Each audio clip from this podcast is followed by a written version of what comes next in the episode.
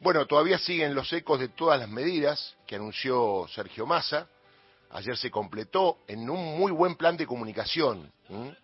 Más allá de lo bueno, mala, regular o las medidas, una muy buena comunicación, todo el mundo está informado, todo el mundo tiene aclaraciones.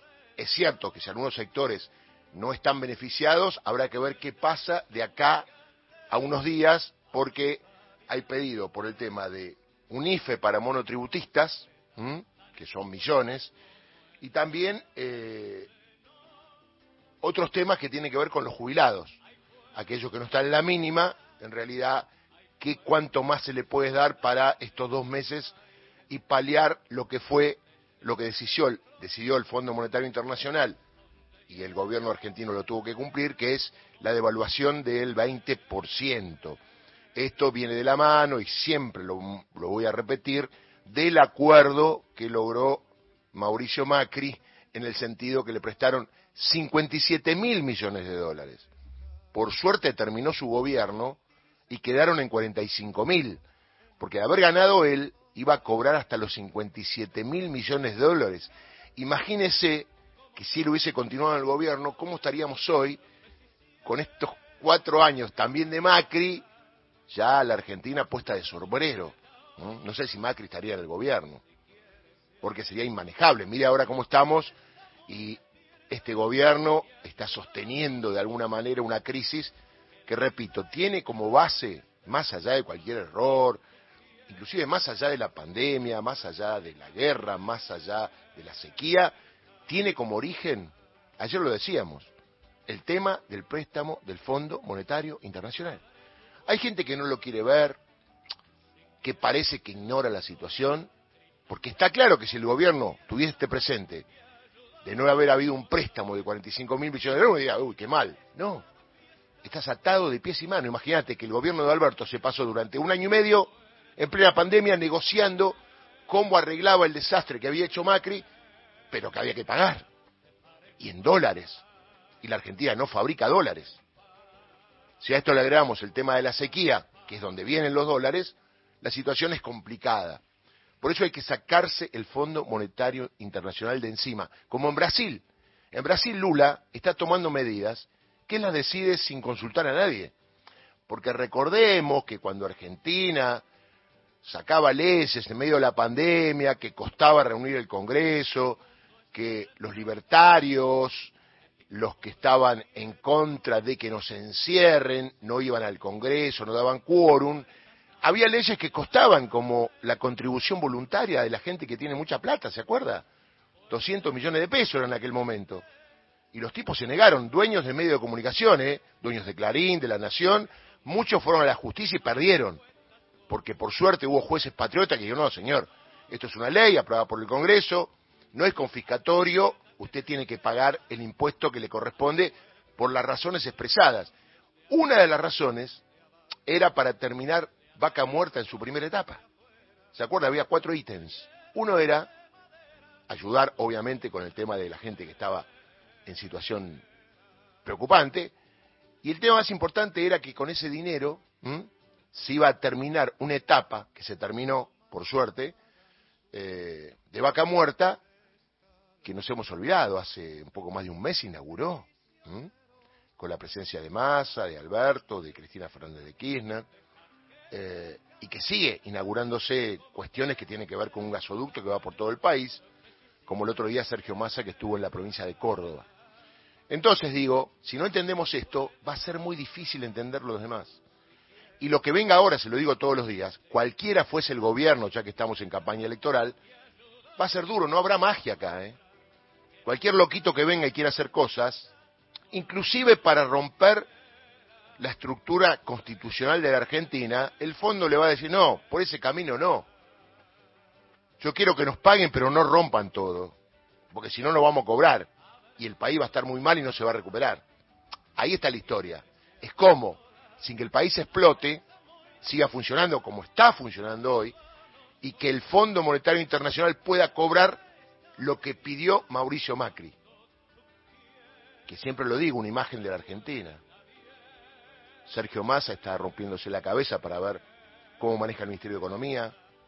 cómo hace campaña electoral, cómo consigue los votos que le faltan para ser presidente, y por el otro lado, el responsable de todo está jugando al bridge en Marruecos. Digo, no importa el color político, a mí la verdad me da desazón que la gente no tenga en cuenta esto. Porque muchos me dicen, bueno, lo que pasa es que la gente no llega a fin de mes. Pero no le importa saber por qué no llega a fin de mes. O sea, hay un gobierno perverso que no le permite llegar a fin de mes, cuando teóricamente a ese gobierno lo votaron la mayoría, 13 millones de personas. Entonces digo, algo pasa. No queremos ver quién nos hace el mal y le echamos la culpa al que nos quiere hacer el bien por el otro que nos hizo el mal y tiene una candidata para ser presidenta, que se llama Patricia Bullrich. Por eso a mí me gusta que la gente entienda lo que es la política, lo que es la democracia. Son 40 años, somos una democracia joven, que se me va a encantar cuando se debata en los bares, en los restaurantes, en las charlas de familia, el tema de lo que es el Fondo Monetario Internacional, lo que pasó después del año 2015, cuando Cristina Fernández de Kirchner se fue con la plaza llena de gente. Y además, en el fondo de la cuestión, los que tengan, qué sé yo, más de 40 largos, 60, ponele, que hagan un análisis de en qué tiempo de la democracia estuvieron mejor. 40 años. ¿En qué gobierno estuvieron mejor? Y están todas las opciones. Y pueden buscar que eso se repita. ¿Y en qué gobierno estuvieron peor? Sacando este por las circunstancias que le cuento cuando no había préstamo del Fondo Monetario Internacional. ¿Cómo le fue? ¿Pudo crecer económicamente? ¿Sus hijos pudieron terminar el colegio? ¿Pudieron ir a la facultad? Las facultades que alguien construyó en este país. ¿Pudo haber memoria, verdad y justicia por una decisión política cuando durante el gobierno de Menem habíamos terminado con indultos a los militares asesinos? ¿Pudo tener el salario más alto en dólares de América Latina? ¿Se pudo? ¿Podía alquilar lo que quería? ¿Podía viajar en el ámbito del país mínimamente a donde quería por lo menos 15 días con su familia? ¿Podía comer el asadito que tanto se dice?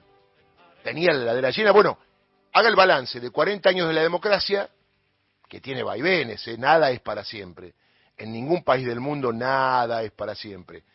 Solo falta mirar un poquito, informarse, para ver todo lo que está pasando en Francia, en Italia, en mismo Estados Unidos, porque se acuerda que antes se decía que en ningún país había inflación, solo en la Argentina. Bueno, ahora con todo lo que pasó, la pandemia, hay inflación en todos los países. Y aumentan los alimentos. ¿Y Argentina qué tiene? Alimentos. Entonces, hay que vender el precio de los alimentos, ser solidario, no a precio dólar, sino a precio peso a los argentinos. Cuando exporten, cobren lo que quieran en dólares porque del otro lado hay. Acá no hay.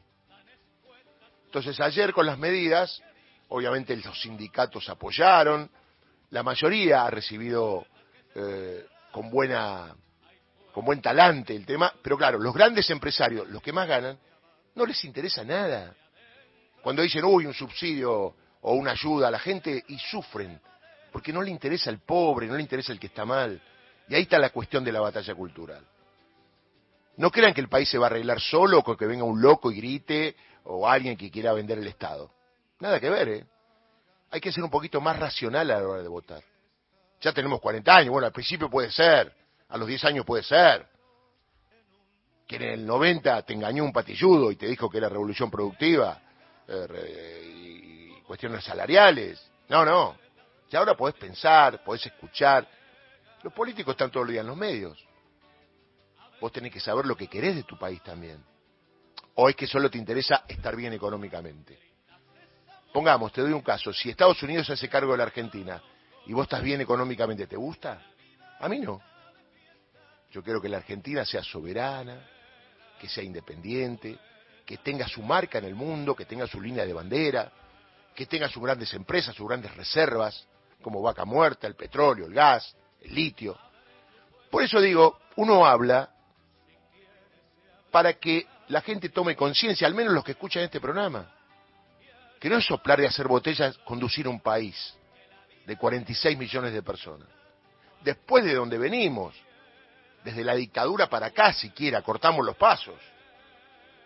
Ya la dictadura fue la que trajo la deuda con el Fondo Monetario Internacional. Y a partir de ahí, siguió para arriba. Tratemos de no elegir por el marketing, por el enojo, por la ignorancia. Seamos un poquito más cultos a la hora de votar.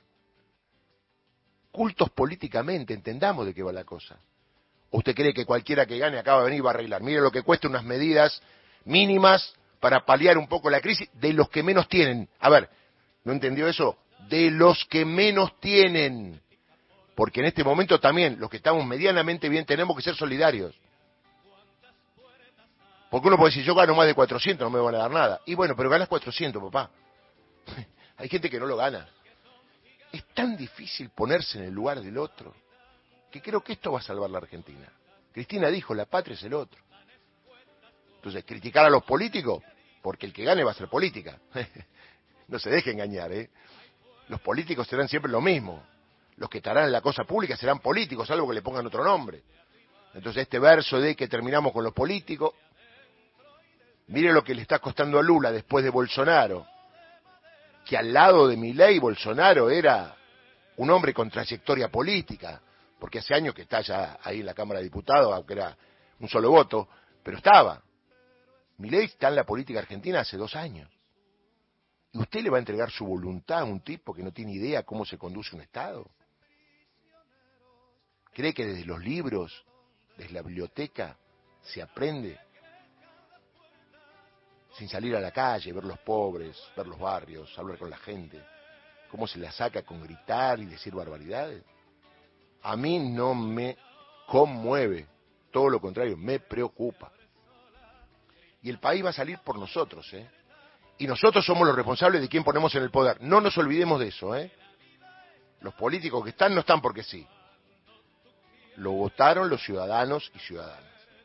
Y la verdad, esto de estar cambiando de caballo ante cada carrera, y esto es para los países desarrollados, donde está todo medianamente bien. Acá donde hay que construir, un gobierno debe construir para el que viene, para el que viene, para el que viene. Porque un amigo el otro día, muy de profundos cambios, decía, no, pero acá hay que hacer cambios de fondo. Bueno, en este momento no estamos para la revolución, estamos para ganar elecciones. No es el momento, el mundo está a la derecha, Lula es un gran forjador de lo que viene, tratando de entender mínimamente, sin que sea una cuestión ideológica, que los que más tienen, digo, los grupos empresarios, los dueños de los medios de producción del país, tienen que hacerse cargo. Si no lo entienden, se va a terminar el país. Para los que menos tienen antes y para los que más tienen también, porque se van a terminar siendo el país. Y vamos a terminar en una crisis sin fondo. No sin fondo monetario, sin fondo a donde nos vamos a ir. Así que, si usted quiere tomar lo que uno dice, trate de pensar por un voto racional en lo que viene. Sus hijos, sus nietos, sus costumbres, sus vivencias, sus amigos, sus compañeros de trabajo. Porque el caldo de cultivo, si teóricamente los que están del otro lado, le hace y Patricia Bullrich, porque ahí está la opción. Es Milei, Patricia Bullrich o Massa. Nada más. Hacen lo que dicen y esto será un caos. Y en ese momento yo no sé de qué lado se van a poner los que hoy dicen que están enojados. Pero estoy seguro que no les va a gustar lo que va a pasar. Estarán más enojados por haber estado enojado. No se vota enojado, hay que aclarar, hay que transmitir ideas, y no es el personaje, ni Milay ni Bullrich, son las ideas. Lo que hay que discutir son las ideas. Y si cuando vos discutís las ideas con alguien que está subyugado con estas personas, quédate tranquilo que a la tercera ya no tiene más respuesta. Y si no tiene respuesta es porque es un voto irracional. Es un voto porque sí, porque quiero que todo cambie. ¿Y qué pensás que si gana otro al otro día vas a ganar tres sueldos más. Si te hablan de ajuste, Eso es lo que yo no entiendo, ¿no? Los que vienen no hablan de darle cosas al pueblo. Esto que hizo Massa no lo van a hacer. Ni Bullrich ni Milley, aunque sea esto poquito. Apostemos para un gobierno que haga más cosas de estas que hizo ayer en medio de la crisis, que pelee palmo a palmo con el Fondo Monetario, que no se entregue y que no le diga para quedar bien voy a hacer más ajuste. Porque más ajuste es cagar al pueblo, es cagarte a vos, amigo, que vas en el taxi, en el colectivo, eh, en el camión y que por ahí estás enojado y que no te alcanza. Bueno, a lo mejor te va a alcanzar menos. A ver, pensemos en el, pesimismo. Prefiero estar así que peor. ¿Está claro? Prefiero estar así que peor. Y lo que viene, si no hay continuidad política desde el punto de vista gubernativo, es peor. Mucho peor. Yo diría terminal.